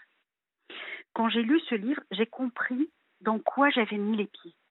Dans quel engrenage, après avoir fui les violences, après avoir fui, après avoir pu supporter le désenfantement qui est comme un assassinat psychique, parce que vivre sans votre nourrisson, c'est presque impossible. Et puis tout à coup, la justice, son fonctionnement, euh, ses mécaniques, parfois ses stratagèmes qu'on ne connaît pas, et on se dit mais ils ne suivent pas la loi là, ils suivent, ils ne suivent pas le respect du droit humain, du droit de nos enfants. Non, mais on se demande ce qu'ils suivent. C'est un peu ça le souci. On, va être obligé de, ne pas tarder à, conclure, euh, Péga. Euh, où en êtes-vous aujourd'hui? Euh, La dernière décision de confier, donc de garder donc cet enfant chez son père a été prononcée quand et quelle est la prochaine échéance? Alors, elle a été prononcée au mois de alors en avril, on avait une ordonnance qui euh, pourtant écrivait noir sur blanc que notre enfant pouvait terminer sa scolarité dans le nord où il était, il était placé. Et tout à coup, l'aide sociale à l'enfance a mis un coup d'accélérateur en m'annonçant à la fin des vacances d'avril que notre enfant prenait l'avion et repartait avec son père à Toulouse. Alors qu'il avait fait combien de... Enfin, il était depuis combien de temps euh, dans le nord? Depuis un an et demi. mon Dieu, mais c'est pas possible. Bon. Je ne vais pas encore me mettre en rogne. Aujourd'hui, où je dois faire un week-end sur deux, 1000 euh, km de Lille à Muret, voir mon enfant euh, stressé sur le parking de la gendarmerie, parce que je ne sais pas dans quel état je vais retrouver mon enfant. C'est-à-dire que vous vous échangez, donc, euh, enfin, oui, c'est comme un échange, oui, ça m'est sorti tout seul, comme un échange d'otages. Euh, c'est sur le parking de la gendarmerie que vous, il vous remet votre enfant et que vous lui remettez ensuite au bout d'un week-end. Oui. On note donc euh, dans quel climat tout ça se fait en plus. C'est terrible. Oui, c'est terrible pour votre fils. Voilà. Euh, c'est d'abord lui, et je crois, je vais terminer là-dessus pour pas vous prendre trop de temps, que ce que vit mon enfant, beaucoup, beaucoup d'enfants le vivent. Que veut-il, lui que veut-il, votre enfant? Est-ce que sans que vous lui posiez la question, euh, est-ce que vous le sentez dans un conflit euh, de loyauté ou, vous dit-il qu'il aimerait vivre avec vous? Il me dit qu'il voudrait retrouver maman, mais qu'il n'est pas entendu. Du haut de ses cinq ans? Oui. Voilà des mots qui résonnent euh, fort. Il voudrait retrouver maman, mais il n'est pas entendu. Bon. C'est une tristesse infinie. Et la prochaine étape, donc, vous vous battez pour qu'il revienne? Oui, de, pouvoir, euh, de pouvoir stopper euh, cette affaire qui dure depuis cinq ans. Et, euh, et que si mon petit garçon du haut de ses cinq ans aimerait être entendu, j'espère pour lui, comme pour des milliers d'enfants dans ce cas, d'avoir la chance un jour de pouvoir justement dire ce qu'ils ont à dire et d'être entendu et d'être cru parce que c'est pas le cas encore. Mhm. on vous souhaite en tout cas euh, plein de courage, Péga. N'hésitez pas, vous connaissez le, numéro maintenant. Euh, vous avez eu Julia, ma collaboratrice, longuement. Donc, n'hésitez pas à nous donner des nouvelles, à nous informer. vous avez ici des, personnes qui vous écoutent et euh, qui vous donnent la parole pour qu'encore résonne hein, euh, la parole d'une mère euh, et que résonne un peu le bon sens hein, à travers nos échanges, pour que naisse de ces échanges peut-être une réflexion de celles et ceux qui décident pour que cet enfant puisse retrouver sa mère en même temps que, je ne vous ai pas du tout entendu dire le contraire, qu'il puisse aussi avoir un père et euh, savoir qu'il a un père et voir son père, mais que, mais que les, choses reviennent euh, à une situation équilibrée, en tout cas, parce qu'elle est totalement déséquilibrée pour l'instant. Et ce qui est très gênant, c'est que tout ça est sur fond de, de violence et de, de, de, bah, manipulation. Donc, euh, on se doute bien que votre fils fait l'objet aussi de manipulation. Et c'est obligé, c'est obligé. Donc euh, voilà, j'espère qu'en tout cas, euh, les choses vont aller dans le bon sens, euh, Péga. Vous n'hésitez pas à nous rappeler, d'accord? Merci, merci beaucoup pour, pour votre accompagnement en douceur. Merci à, Julia et Florian. et, et de, de, permettre justement de, de, de libérer notre parole. Bon courage à vous, Péga. Bonsoir. Merci. Bonsoir. Euh, on accueille Olivier maintenant au 39 21 01 80 20 39 21. Merci Florian. Oui, j'ai l'habitude de dire le 39 21, mais vous le savez, le numéro de téléphone maintenant du standard européen est le 01 80 20 39 21. Numéro non taxé inclus dans, donc dans votre forfait. Donc ça veut dire que ça ne coûte plus rien d'appeler Européen. Bonsoir Olivier. Oui, bonsoir Olivier. Bonsoir. Quel âge avez-vous Olivier? Euh, Je vais avoir bientôt 59. Bientôt 59, d'accord. Oui, oui, oui. Et euh, vous habitez où? À Nancy. D'accord. Qu'est-ce qui vous amène Olivier? Eh ben, étant non-voyant, euh, je suis dans un, dans un foyer. Oui. Et c'est pas facile, j'aimerais trouver des amis, parce que pour sortir de, de, de cet engrenage, c'est difficile, quoi. Alors, ce, foyer, en fait, euh, dites-nous, c'est un foyer euh, de. C'est quoi ce foyer? C'est un foyer pour diffusion, visuelle. D'accord, d'accord. Et donc, vous êtes combien dans ce foyer? Une vingtaine. D'accord. Bon, déjà, vous avez des copains dans, dans le foyer, des copines Oui, mais elles ne sont pas très intéressantes. Ah Bon, vous vous entendez pas terrible Non, non, non, non, non. Ça fait combien de temps que vous êtes dans ce foyer? 2015. Euh, D'accord. Mais vous avez au moins un, un bon copain ou une bonne copine dedans? Euh, Non, non. Ah bon? Non. Bah, comment ça se fait, ça? Ah, c'est très difficile. Et pourquoi ça? Il y, a beaucoup d'histoires. Et des histoires, genre quoi? Euh, Des histoires... Euh, ils, ils balancent tout aux autres, quoi. Ah, ça balance les uns sur les autres. C'est ça. Il n'y a pas une équipe là qui essaie d'un peu de faire le lien entre vous, qui, qui essaie de, de bah, je sais pas moi, de régler les problèmes? Euh, c'est- Oula c'est pas simple. C'est pas simple. Ah, c'est pas simple. Non. Et donc, vous n'avez pas au moins un pote C'est-à-dire que vous êtes chacun de votre côté et chacun fait sa vie. C'est ça, c'est ça. C'est un peu triste, ça. hein? Eh oui, malheureusement, oui. Alors, vous, vous cherchez quoi Dites-moi, Olivier? Euh, des amis pour euh, sortir de, cet engrenage. IE, quoi. Et, et pouvoir euh, pas penser aux, aux défectifs. Pas quoi? Pas penser aux choses mauvaises. D'accord. Donc, euh, des gens qui viendraient euh, vous voir et qui vous sortiraient de là euh, pour aller faire des tours, quoi. Des tout, oui, puis on sait pas quoi, que sais-je. Oui. Vous aimeriez, vous aimeriez trouver même une amie IE. IE, oui, c'est ça, oui. Ah oui. Et il n'y a pas, euh, il n'y a pas des, parce que vous êtes à Nancy, donc c'est une grande ville, Nancy. Il n'y a pas des activités pour euh, les euh, les personnes déficientes euh, de la vue? Est-ce que il n'y a pas des associations? Parce que je suppose qu'il n'y a pas que ce foyer là.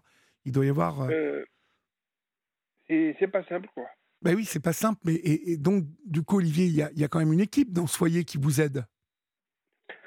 Oui, oui, mais, mais ils s'en foutent, quoi. Ah bon? Ouais.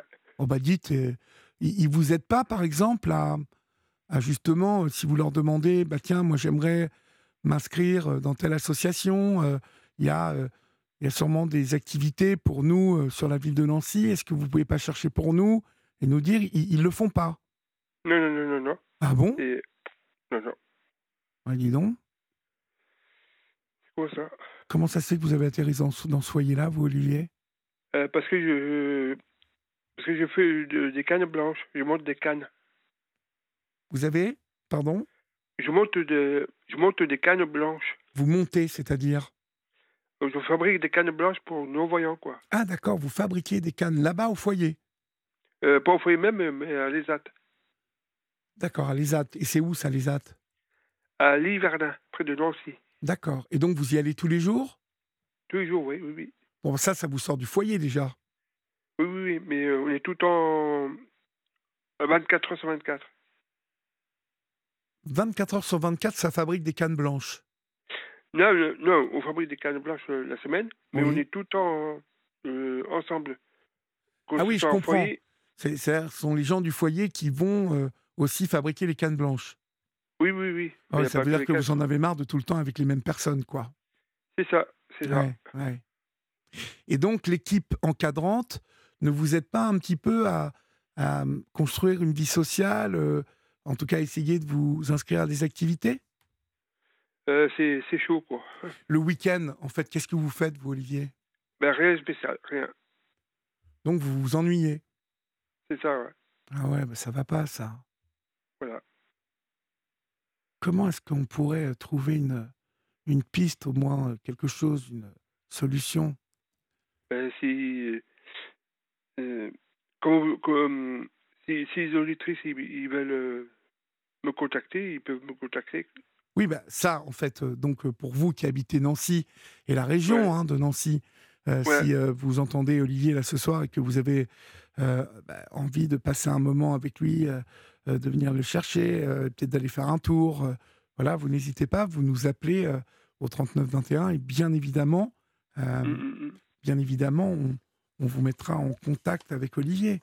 Euh, mais euh, généralement, je vais vous dire, hein, Olivier, sur chaque grande ville comme ça, il y a des, euh, des associations. Je me souviens d'une personne malvoyante qui nous a appelé de Rouen il y a trois mois à peu près, trois, quatre mois. Et ouais. elle nous parlait de, de- justement de d'associations de non-voyants et qui étaient assez euh, qui, qui organisaient des, des activités euh, et qui étaient euh, assez toniques quoi qui, euh, qui qui faisaient pas mal de choses. Je crois savoir qu'à Nancy il y a je pense hein, des, des, des associations. Vous voyez je crois qu'il y a l'UNADEF euh, il y a l'association Valentin aussi euh, AI, euh, qui est, vous voyez, qui est euh, donc euh, dans toute la France au service des aveugles et des malvoyants. Euh, il y a l'Institut des jeunes aveugles de Nancy, euh, qui est un acteur de l'action sociale française. Mhm. Il y a, je vois aussi la fondation Nicolas Gridel, implantée sur la région Grand Est. C'est une fondation donc pour les aveugles et les déficients visuels. Euh, vous voyez, en fait, il y a, il y a des associations hein, euh, vraiment sur Nancy, et je suis certain que si vous rentrez en contact avec ces associations, elles vont vous proposer euh, euh, des activités où vous allez pouvoir rencontrer d'autres personnes. Mm, mm, mm. Alors, il y a bien un chef d'établissement dans votre foyer. Euh, oui, mais c'est. Peux pas trop faire de commentaires. Ah bon? Il faut, Voilà. Ça veut dire quoi ça? Il faut pas faire trop de commentaires? Ben, c'est, si vous dites quelque chose, après, c'est. Il vous dire que c'est faux, quoi. C'est quoi? Il vous dire que c'est faux. bah, Si vous leur demandez de vous mettre en contact avec des associations, vous avez un portable? Euh, oui, oui, moi, oui. D'accord. Et euh, vous êtes euh, aveugle ou, ou- ou déficient? Non, non, moi, aveugle. D'accord. Donc ça veut dire que vous avez besoin de quelqu'un quand même pour faire ces recherches? C'est ça, oui, oui. Quoique même avec euh, Siri, vous savez, euh, vous pouvez lui demander, dit Siri, euh, est-ce qu'il marche le Siri sur votre téléphone? Non, pas sur le mien. Non, non. Non. Non. Parce que vous pouvez, vous savez, maintenant il y a même Google qui vous répond, qui vous répond oralement. Oui, oui, oui, oui. Donc vous voyez, en tout cas, euh, Florian et Julia ont cherché euh, sur Nancy et il y a, euh, il y a vraiment beaucoup, pas mal d'associations. Donc euh, il faut que vous vous rapprochiez de ces associations parce que je suis sûr qu'elles organisent euh, obligatoirement des choses. C'est certain. Mm, mm. Et puis bien évidemment, nous, si euh, on vous, on, on nous parle, on nous appelle pour vous, ben, il n'y a aucun problème. On vous mettra en ouais. contact. D'accord? Ok, ça marche. Bon, ben, on vous souhaite bon courage. Et puis j'espère bien hein. revenir avec des bonnes nouvelles. Ok, ça marche. Au revoir Olivier. Au revoir, merci. Sur Europe 1, venez vous confier à Olivier Delacroix en appelant le 01 80 20 39 21. Numéro non surtaxé, prix d'un appel local. Il est minuit 32, vous êtes euh, sur Europe 1 et euh, c'est la libre antenne jusqu'à 1h du matin. Euh, Comme cette voix suave vient de vous le dire, vous pouvez nous appeler au standard d'Europe 1 ou nous écrire comme Yvette le fait ce soir, comme Marie, comme Florence aussi, qui nous souhaite toujours une bonne émission. C'est gentil, merci Florence. Comme Nathalie, comme Tina, comme Doriane, Eric, Valentin. Merci pour euh, vos messages au 739 21. Euh, vous avez surtout beaucoup réagi euh, au, au- au témoignage de Pega en première partie de cette émission, en lui souhaitant bien évidemment d'avoir du courage, de la force et, bon, bien évidemment, en, espérant que cette situation va s'arranger. On accueille Bernadette maintenant au standard d'Europe 1. Bonsoir Bernadette. Oui, bonsoir Olivier. Bonsoir. D'où nous appelez-vous Bernadette? De Toulon. Oh, de Toulon. de Ça, Toulon. ça Mais c'est. je euh, ne suis pas originaire de Toulon. Je suis, j'y suis depuis trois ans seulement. Et vous êtes originaire de vous, de d'où Bernadette? J'étais, à Paris. J'étais à Paris, mais je ne suis pas parisienne non plus. Je suis d'origine camerounaise. Camerounaise, d'accord. Qu'est-ce qui vous amène, Bernadette? C'est joli ce prénom, Alors. Bernadette. N'est-ce pas? Vous avez- Bernadette Soubirou. Bernadette Soubirou et ses apparitions. Est-ce que vous avez des apparitions? Non, pas du tout. Bon, bah ça, c'est déjà bien. Voilà, déjà un point. il, faut, il, faut, il faut rigoler un peu. ah bah Non, oui, il non. faut. Parce que je crois que vous allez me parler d'un de- truc euh, qui, qui fait moins rigoler. Mais bon, Oui. Alors, ça concerne les sous, hein, les sous. les, euh, les sous, l'argent, les L'argent. impôts. Les impôts, les impôts.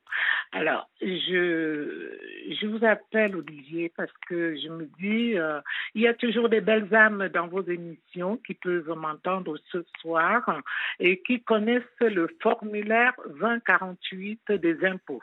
Oui, alors c'est quoi ce, ce- formulaire? Moi, je n'y connais rien. En fait, j'ai fait des, j'ai fait des ventes euh, sur euh, des sites.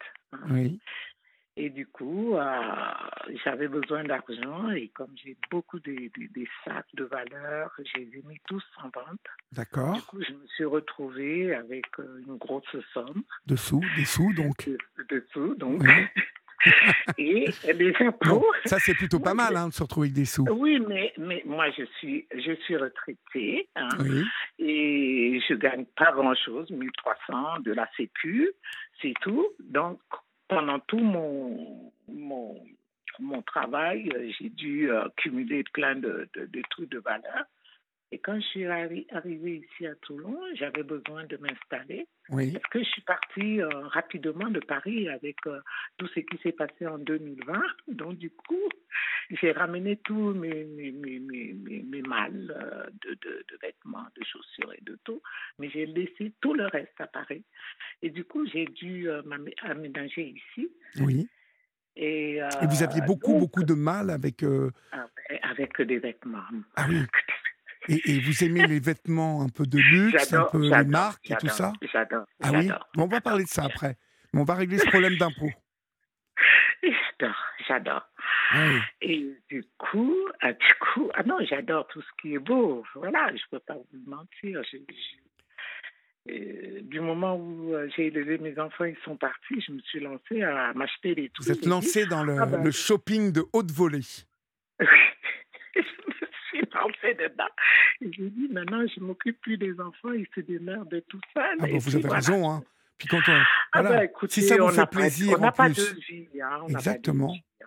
Voilà. Et alors, vous étiez plutôt donc dans, dans l'achat de, de, de, de- belles oui, choses. j'achetais mais des belles, des belles choses. Et puis, euh, j'avais aussi euh, des amis qui m'offraient. euh, j'ai un ami qui m'a offert un, un Hermès. Et du coup, Oh bah, donc, Je vous avez de bons amis. hein. hein. C'est des bons amis, ça. Ah bah, Parce qu'un cadeau, acheter un, un sac Hermès, euh, il vous aimait beaucoup, cet ami. Non, ça venait, ça venait de sa mère. Ah, En fait, d'accord.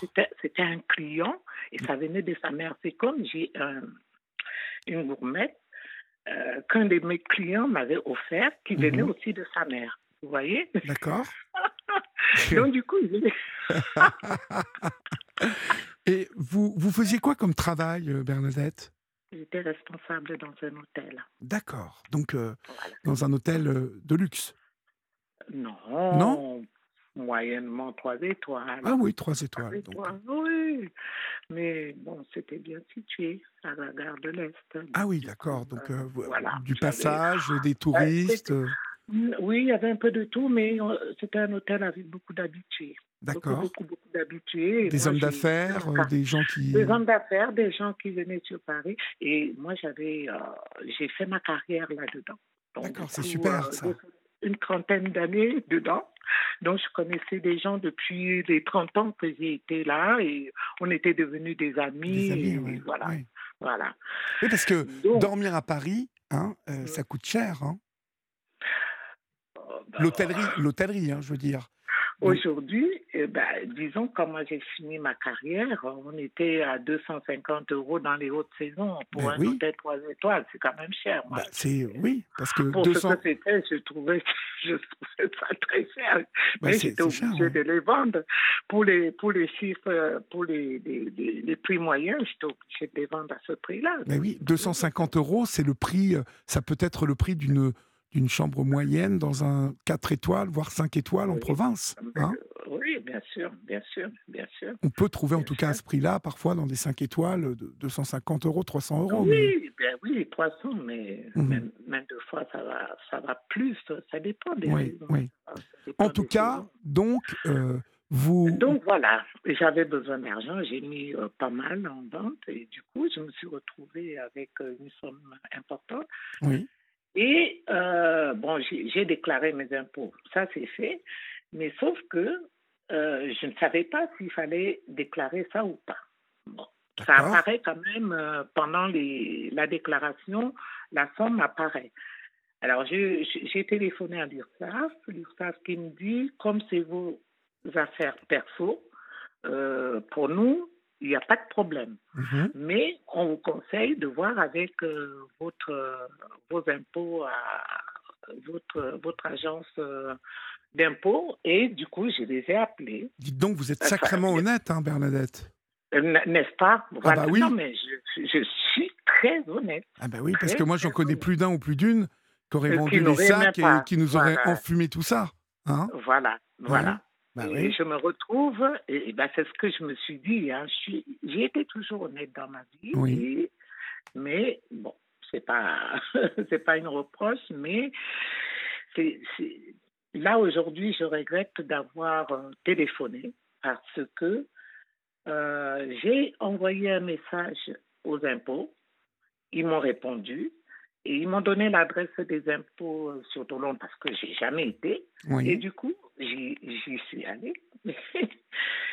et euh, ils me sortent un formulaire, le, formulaire 2048. En fait, c'est un formulaire euh, utilisé par les notaires pour les biens immobiliers. Oui. Alors que moi, ce n'est pas des biens immobiliers. Ah bah, pas du tout. Et ce n'est pas des meubles? Alors, l'agent que j'ai vu, j'ai dit, mais c'est des, des, biens immobiliers ou meubles, vous me donnez ce formulaire. Et il me dit, mais madame, les vêtements, les chaussures, les sacs, c'est des meubles. J'ai dit, pardon? Ah bon? Je dis, je suis pas née française, mais pour moi, ce n'est pas des meubles. Ce ne sont pas des meubles, non? On est d'accord. Ah bah, entre bah, vous, ne sortez pas faire des courses avec une commode, par exemple euh, Franchement, franchement. Bah oui. Ouais. C'est ce qu'un agent, un agent des, impôts m'a sorti. Et pour, à la fin, me dire, euh, trouver un trouver un comptable parce que dans vos affaires, vous n'avez même pas de facture. J'ai dit, mais monsieur, je ne m'attendais pas à vendre mes affaires hein, parce que je les adore, mes affaires. Si je les ai vendues, c'est parce que j'en avais besoin. Besoin, bah oui. Bah oui. J'avais besoin d'argent et cumuler les affaires alors qu'on a besoin d'argent à un moment donné, il faut, il faut les sortir un peu. Donc, du coup, euh, bah, il m'a renvoyé en disant d'aller chercher un, un comptable. Donc, je me disais, est-ce qu'il y a un auditeur qui m'entend qui connaît l'histoire de Formule 2048 eh, Bernadette, Bernadette est-ce qu'il a, il a pris votre nom et tout ça là-bas ou rien du tout? Oui, oui, ah mais Olivier, alors ce qui me fait peur, c'est que quand je discutais avec ce monsieur, je n'aime pas dire que les gens sont racistes, mais dans le Sud, ils sont très racistes. J'ai remarqué ça. Ben oui, oui, ils sont très racistes, mais c'est pas, pas tout le monde, hein, mais, mais bon. Mais euh, il y en a, euh, parce que vous êtes noir, vous êtes devant lui, il se dit, oui, vous avez cette somme, ben, vous avez le plus-value. Alors, vous savez, il a fait une simulation. Oui sur mon. Parce qu'il a pris mes, mes, identifiants pour. Euh, il a fait une simulation avec la somme et mes impôts. Il me dit euh, Madame, vous avez 16 000 euh, d'impôts à payer. J'ai dit Pardon Combien? 16 000 euros d'impôts à oh, payer. Mais vous, vous auriez pas dû les appeler. Mais oui, mais. Ah, mais ouais, vous n'auriez pas dû les appeler. Oui, mais et là, il a pris mes identifiants. Je suis sûre qu'il les a notés parce qu'il m'a sorti une phrase comme de toutes les façons, occupez-vous-en avant que le contrôle vous tombe dessus. Et alors, euh, expliquez-moi juste, euh, expliquez-moi juste un, truc. Vous, vous, vous, lui avez dit. Euh, que vous aviez vendu pourtant ou que vous alliez vendre ou que tout n'était pas encore vendu? Qu'est-ce que vous lui avez dit? Non, non, parce que en ligne, quand vous euh, bah, toutes ces sociétés sont obligées de déclarer la somme que vous avez vendue dans l'année. Les, sociétés dont sur lesquelles vous mettez oui, vos les articles. Gens de Vinted, oui, les Vinted. ah oui, d'accord. Oui, voilà, tous euh, les vestiaires, euh, tout ça. Ils sont obligés de transmettre ça aux impôts. Donc, à un moment donné, c'est vrai que c'est parce que c'était une grosse somme que je me suis dit, je me suis dit, il faut que je me renseigne parce que ça m'est jamais arrivé. donc, pour 16 000 euros, c'est que vous avez dû en vendre, euh, oui. Ben, non, mais attends. Il me dit, j'ai 19, 19 de, de plus-value, plus de plus-value, plus 17, 17 je ne sais plus de quoi. Je, je, TVA, non? Le TVA Peut-être, peut-être, je ne sais pas, mais 17% de TVA. Bon, bref. Enfin, ce sont des affaires personnelles. c'est mes affaires perso. Franchement, et du coup, il me dit, euh, vous, vous ne pouvez même pas trouver les factures. J'ai dit, mais monsieur, vous croyez que tout, euh, tout ce que j'ai cumulé pendant 20 ans, je vais garder les factures? Euh, Je ne sais même pas certains d'où j'ai les acheté. Hein? Je vais vous dire, euh, Bernadette, Mm. moi je vais vous donner un bon conseil. hein. Moi je serai à votre place, Mm. je bougerai plus là. euh, Mm. et puis j'attendrai de voir ce qui se passe, mais surtout je prendrai un, un avocat fiscaliste. Vous allez payer bien moins que 16 000 euros. Et croyez-moi que l'avocat fiscaliste, il va Mm. euh, euh, faire en sorte que vous vous payez pas ce prix-là. Parce que euh, Ah oui. je suppose que euh, à 16 000 euros, ça veut dire que si vous a dit vous aviez 16 000 euros, vous aviez au moins euh, 60 000 euros de vente, à peu près. Non, pas du tout. Moins Du Moins tout, Du tout. Non, la moitié. La, La moitié Mais jamais, jamais on doit vous prendre la moitié, Oui, Bernadette. mais enfin, voilà. Non, mais on est d'accord. Hein? Jamais. la moitié, vous vous rendez compte Euh, Des Ouais. sacs que vous aviez depuis 20 ans ou 25 Oui. ans, Euh, oui. vous savez, euh, Hein? c'est comme euh, euh, avec les années, euh, ça. Enfin. enfin, J'ai j'ai pris un exemple. J'ai pris un, un exemple. J'ai dit, monsieur, par exemple, j'ai un sac de 2000. J'avais un Louis Vuitton là. J'ai dit 2000. j'ai dit 2000. Ce sac- J'adore. Il m'a coûté 2000, monsieur. Bah, vous savez, moi, quand pour énerver les gens, quand je sens un raciste, je, l'énerve. Je dis, j'ai acheté 2000 et j'ai vendu à 1500. Sur le site, ils ont 18% de, de commission Eh oui. et il me revient à combien? Qu'est-ce que vous m'appelez de plus-value? Ça, c'est un plus-value Il n'y a pas de plus-value? Il n'y a plus, pas du tout. Il me dit, c'est vous qui le dites, c'est vous qui le dites. Oh là, vous êtes tombé sur un. Sur non, un mais hein? ça que je vous dis. vous êtes euh, tombé je- sur un bon. Hein? Ah bon. ouais, ouais, ouais. Ah bah oui. J'ai- non, mais je vous assure que, waouh, j'ai dit, alors là, pourquoi je les ai même, euh, je me suis renseignée, j'aurais dû ne pas me renseigner, et puis, euh, je sais pas quoi faire là avec euh, les 2048. Euh, moi, moi, je serai à votre place, hein, Bernadette, parce que vous êtes honnête. Oui, On, on ne pourra, on, on- on ne pourra, de toute façon, dans cette démarche des impôts, euh, n- considérer de toute façon, parce que je vais vous dire, les impôts, quand vous leur parlez, quand vous leur expliquez les choses et que euh, vous faites preuve de bonne volonté, généralement, ils ne sont pas là pour vous voler, hein, les impôts. Non, mais Hein? je, je sais On est d'accord, mais, très bien. Euh, on Mais, notera, euh, on notera dans votre histoire que on ne peut pas vous prendre 50% euh, de, Oui, de- non, mais de- là, c'est- de la vente de, choses oui, personnelles comme ça. C'est fou, vous êtes tombé sur quelqu'un. Vous savez quoi, 50% sont les gens qui gagnent euh, euh, vraiment euh, des 200 000, oui, 300 oui. 000 euros par an. euh, Par an, Oui, Hein et, et qui euh, sont imposés à encore. 50%. bien sûr, oui, et encore. Et, Et, et encore. là, comme vous l'avez... Alors, je vais vous dire, vraiment, il faut que euh, vous euh, fassiez l'historique. Vous devez, de toute façon, avec ce que vous avez vendu, vous savez exactement ce que vous avez vendu. Oui. Donc, c'est noter les articles que vous avez vendus, hein, dire en face, mettre dans une case vendu tant et acheté tant, et dans la troisième case, Ben, il y en a, je ne sais même plus combien je les avais mais vous, hein, vous, vous, franchement. bah oui, mais vous, ouais, mais, bon, Oui, hein, vous évaluez. oui, il faut mettre. euh, oui, faut mais ce qu'il faut bien, ce qu'il faut bien montrer aux impôts, euh, Mm. c'est que c'est comme, vous voyez, ces sacs Vuitton, c'est comme euh, des investissements. Vous voyez, vous mettez de côté de l'argent, c'est comme du patrimoine. Bien sûr. Et donc, c'est à vous. Donc, vous ne devez pas être imposé à 50% sur des choses qui sont euh, personnelles qui, personnel et qui sont comme si vous aviez mis des sous de côté. Vous voyez? Ah Oui, j'utilise.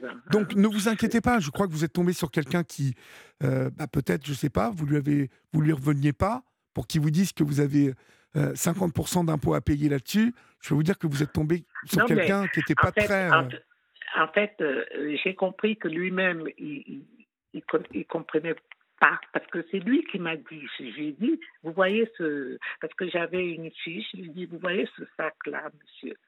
Euh, C'est un sac qu'on qu'on- qu'on m'a offert. Oui, c'est sûr que vous, pouvez avoir des objets au départ, hein, c'est ce qu'il disait. Oui. C'est sûr que vous devez avoir des objets qui vous ont été offerts parce qu'ils ne comprenaient pas comme parce que c'est c'est la ligne en ligne que quelqu'un enfin quelqu'un des impôts m'a demandé d'aller voir un agent qui allait m'aider à remplir le formulaire 2048. Ah, d'accord. Et c'est en ligne qu'on m'a dit ça. Et j'y suis allée. Et ce monsieur, non seulement il ne me l'a pas rempli, de deux, euh, il me sort euh, des chiffres. Et là, aujourd'hui, j'ai quand même écrit encore à la personne. Euh, en ligne? En ligne. Oui. j'ai bien expliqué que j'y suis allée et qu'on n'a pas rempli le formulaire. Il n'a pas, voulu le, il n'a pas voulu le remplir? Non, il a dit d'aller voir un comptable. Donc, il m'a envoyé. Vous allez vers les impôts pour qu'on vous aide et puis on vous envoie chez un comptable. ben oui, puis ça vous coûte de l'argent, un comptable. Hein? Mais c'est ce que je disais à Florent. il, ben faut, payer. Moi, je n'ai pas d'argent pour payer le ben Oui, puis, euh, puis vous y allez dans une démarche honnête? Euh, et, voilà. Bon, ça, il ne faut pas que vous vous inquiétez trop, hein, parce que, sincèrement, euh, les impôts, encore une fois, euh, si vous êtes honnête, les impôts, ils vous voleront pas d'argent. Hein, ils sont pas là pour ça. Mais mmh. euh, ce qui est certain, c'est que, alors je peux vous assurer là, c'est que euh, il vous a demandé beaucoup trop, cet homme, beaucoup trop. Non, mais mais j'ai compris qu'il n'y comprenait rien. Ben voilà, parce que comme vous l'avez très bien dit tout à l'heure, Bernadette, vous l'avez bien très bien dit tout à l'heure, un sac Vuitton que vous, que vous avez payé 2000 euros et que vous avez ensuite vendu sur Vinted 1500 en vous faisant prendre au passage par Vinted, et c'est normal, 18% de commission. Vinted ne prend pas, il ne prend pas de commission, c'était sur vestiaire. C'était sur vestiaire. Euh, Pourquoi Vinted ne prend pas de commission? Oui, ben, ah bah si, ils doivent, ils doivent bien prendre quelque chose. non, ils prennent, euh, si, si, ils prennent, mais non, vous mettez, en fait, sur Vinted, vous mettez votre prix. D'accord. Et eux, ils prennent un pourcentage du prix. non, on paye des commissions, mais vraiment, c'est pas. C'est pas, pas beaucoup. D'accord. C'est pas beaucoup. oui, ils en font, ils en font des milliers par jour. Euh, voilà. Ouf, ouf, Ah, mais oui, des centaines de milliers même. Ouais, ouais, ouais, ouais. Ça marche très bien, ça. Hein ça marche très bien. Ouais. On, on pousse aujourd'hui les gens à, à, apporter des, choses utilisées et on demande, quand on en a trop vendu, de payer des plus-values. Alors ça, je ne comprends pas. Je ne comprends pas. Bah, pour du vintage, euh, du vintage vous voyez, pour des sacs, euh, je crois savoir que les sacs euh, de grandes de marques de couture, de haute couture, prennent de la valeur en vieillissant. Bien sûr, ça prend de la valeur en vieillissant, ça c'est certain de, donc, donc du coup, euh, euh, mmh. ce sont des affaires personnelles. Euh. Bah, ce sont mes affaires. Hein. Je veux dire, vous rentrez chez moi, il n'y a que ça. Hein. Je veux dire, dans, ah, vous en avez encore beaucoup, donc. vous, avez, vous avez encore beaucoup, beaucoup de trucs. Mais euh, vous vous marrez, vous êtes rigolote. Oui, je me marre parce que bah, c'est la vie. Hein, Mais moi, je vous conseillerais de, euh, alors, de prendre, oui, alors peut-être un, comptable fiscaliste, mais il va vous prendre, il va, il va pas non plus vous prendre une fortune. Hein. Oui, je vais essayer. Je pense que franchement, euh, quelqu'un qui va vous aider là-dessus va vous ah. prendre peut-être, je sais pas moi, 500 euros. Vous voyez, vous, vous, vous allez pouvoir trouver quelqu'un qui va vous faire la déclaration et vous aider à optimiser euh, cette déclaration au mieux. Et c'est mieux que vous preniez quelqu'un, parce que je veux dire, un comptable ou un fiscaliste, il, va connaître exactement. Oui, non, mais c'est ce que je veux faire. Hein, parce que là, je n'y comprends rien. Parce que déjà, le formulaire, je vous dis, c'est bien notifié dessus que c'est un formulaire utilisé par les notaires pour, des, euh, pour déclarer les plus-values euh, des, des, des, biens immobiliers, et des meubles, et, voilà. Mhm. Et à aucun moment, il parle de vêtements, de, de voilà, des, des, sacs, des machins sur ce, ce formulaire-là. Donc, euh, c'est ça. Et puis oui, puis, puis, euh, et puis en fait, euh, il, faut, il faut que vous payiez raisonnablement là-dessus. Enfin, sur, sur 30 000 ah bah euros. Sur 30 000 euros, il doit y avoir, s'il y a 3 000 euros à payer, euh, c'est. Voilà. Vous avez 16 000 à payer. J'ai dit, mais vous, vous rigolez. Mais oui, non, mais ça va pas ou quoi? ben, Merci, j'ai pris mon dossier, je suis parti. Voilà. Et, donc, vous devez être un peu malheureuse. À Toulon, il n'y a pas grand-chose euh, pour faire du shopping?